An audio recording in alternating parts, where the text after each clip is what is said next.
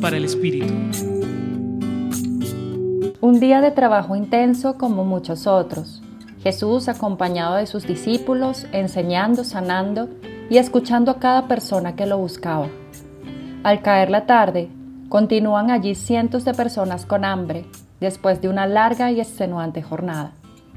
Esta situación generó en los discípulos algo de agobio, dejándose llevar inicialmente por la tentación de alejarlos para no complicarse mucho la vida. Y es en ese momento cuando Jesús les lanza la invitación.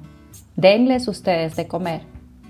Esto nos muestra que el camino no es evadir, sino acoger la carencia del otro, desde el compartir la vida y eso que nos une a todos, la vulnerabilidad del humano. Así, al final del día, a pesar del cansancio y conscientes de nuestras propias limitaciones, siempre podemos entregar lo mejor de lo que somos a aquellos que más lo necesitan. Esos hombres y mujeres que están siendo afectados por la falta de recursos materiales.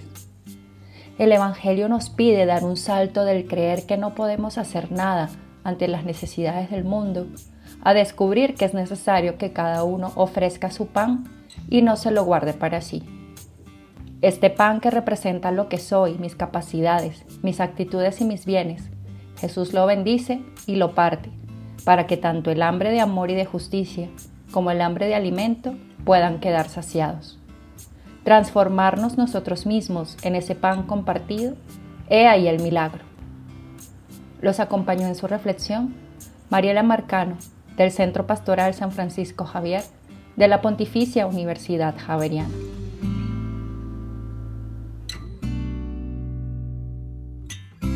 Escucha los bálsamos cada día entrando a la página web del Centro Pastoral y a javerianestereo.com.